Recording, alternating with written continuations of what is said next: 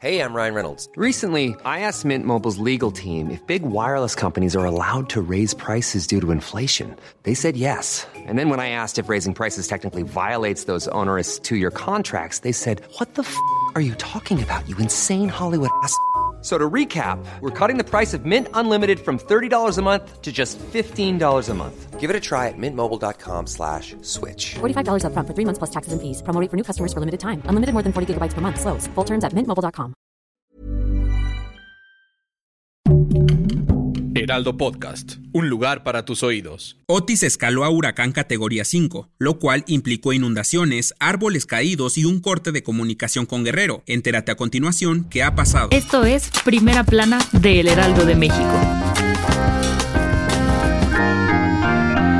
Otis, quien se presentaba como una tormenta tropical ayer por la mañana, ascendió a la máxima potencia en poco más de 8 horas, tocando tierra como huracán categoría 5. El ciclón dejó a su paso destrucción, inundaciones y el corte de todas las comunicaciones, convirtiéndose en el más poderoso de la historia que ha tocado tierra en las costas del Pacífico desde 1997. Líneas telefónicas, redes de internet y hasta la comunicación a través del teléfono fijo ha sido imposible, inclusive provocó daños en los sensores de la alerta sísmica. La falta de comunicación ha impedido a las autoridades presentar un informe preliminar de los daños provocados por el fenómeno, así como conocer si hay personas muertas, lesionadas o desaparecidas. Fuerza para los habitantes de Guerrero. Lo más relevante rumbo a las elecciones de 2024. Se van a dar con todo. El Instituto Nacional Electoral interpuso un juicio contra la Sala Superior del Tribunal Electoral del Poder Judicial de la Federación por haber rechazado el cambio que adelantaba el arranque de precampañas para tener más tiempo para la fiscalización de los recursos.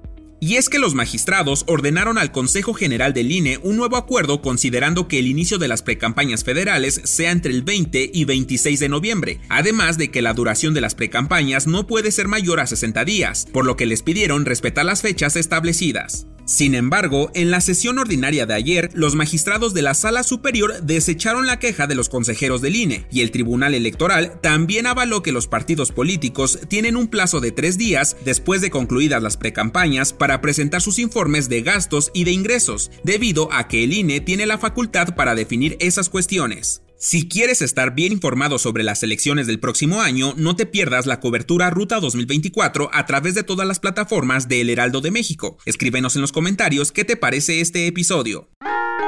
En otras noticias, Orgullo Nacional. Este miércoles, Santiago Jiménez debutó en Champions League con el Feyenoord de Países Bajos y anotó dos goles ante la Lazio. Con este doblete, el Bebote suma 15 goles en esta temporada. En noticias internacionales, el presidente de Rusia, Vladimir Putin, dirigió este miércoles desde su despacho maniobras de las fuerzas nucleares en tierra, mar y aire. Este sería el segundo año consecutivo que se lleva a cabo este ejercicio, que es para nada más y nada menos que Rusia le demuestra al mundo que están bien preparados ante un posible ataque nuclear, aunque ya antes Putin había encabezado el lanzamiento de misiles balísticos, como el 19 de febrero del año pasado, que curiosamente fue días antes de comenzar las hostilidades con Ucrania. Y en los espectáculos, más vale ahí corrió que ahí quedó, dijo el cantante español Alejandro Sanz, pues sigue sin ser localizado luego de que se le condenó a pagar 3 millones de euros por no pagar sus deudas en Miami, pero la justicia española ya le mandó un aviso diciéndole que si no da la cara pronto, entonces van a empezar a sus cosas. ¿Tú sabes dónde está? Muestra tus habilidades de stalker y déjanos en los comentarios si sabes algo del cantante. El dato que cambiará tu día.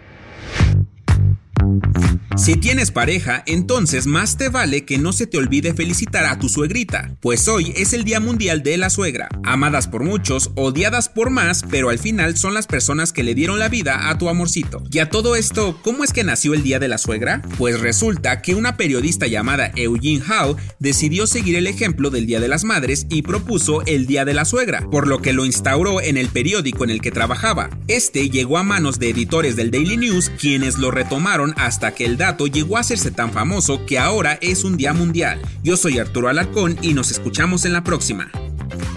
Esto fue Primera Plana, un podcast del Heraldo de México. Encuentra nuestra primera plana en el periódico impreso, página web y ahora en podcast. Síguenos en Instagram y TikTok como El Heraldo Podcast y en Facebook, Twitter y YouTube como El Heraldo de México. Hasta mañana.